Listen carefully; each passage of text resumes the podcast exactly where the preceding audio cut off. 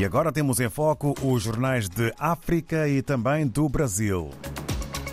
E começamos esta ronda, por assim dizer, pelo Notícias na Pérola do Índico. Energia para todos. Um milhão de famílias ligadas à rede elétrica. A fotografia que acompanha este título é o eh, de eh, Flip News e eh, que se encontra já no local onde esta é uma possibilidade em Moçambique.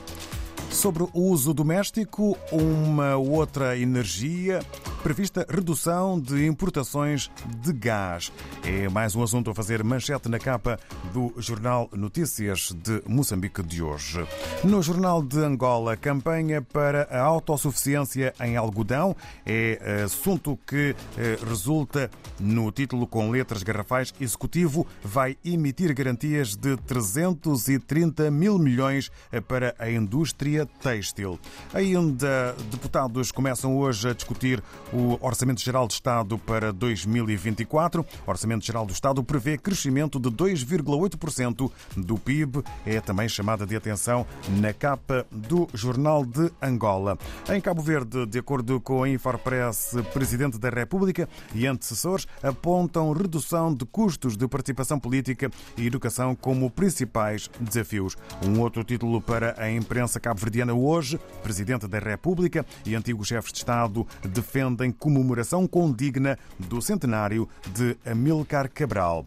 E em São Tomé e Príncipe, segundo a STP Press, a demissão de António Costa é um fenómeno político previsto nos regimes que têm o Estado de Direito Democrático. A afirmação de Carlos Villanova, ainda sobre o que ontem marcou o país, ou esta semana eh, tem marcado o país. Um outro título na imprensa são tomense, MLSTP-PSD marca o regresso para março de 2024 com críticas ao governo. No Brasil, fomos ao encontro da Folha de São Paulo e lemos na sua capa sobre a reforma tributária que é aprovada no Senado. Texto volta à Câmara. E um outro título e também chamada de atenção. Polícia Federal suspeita de plano para atacar judeus e faz ação contra Hezbollah. É mais um título eh, que podemos ler na publicação brasileira Folha de São Paulo. Antes de regressarmos eh, de novo à África, temos eh, já a conversa marcada com Filomeno Sambu, que está na redação do jornal O Democrata na Guiné-Bissau. Ora, viva muito bom dia, ouvintes da RDP África. Sejam bem-vindos a mais uma edição da revista de imprensa do jornal O Democrata da Guiné-Bissau. Na edição desta quinta-feira, 9 de novembro de 2023, o Democrata traz como manchete a posição da Ordem dos Advogados da Guiné-Bissau sobre a crise instalada no Supremo Tribunal de Justiça e a presença de forças de segurança nas instalações do Supremo e na residência do juiz conselheiro José Pedro Sambu, com o bastonário Januário Pedro Correia a admitir que o vice-presidente Lima André pode assumir a presidência do Supremo apenas para realizar as eleições.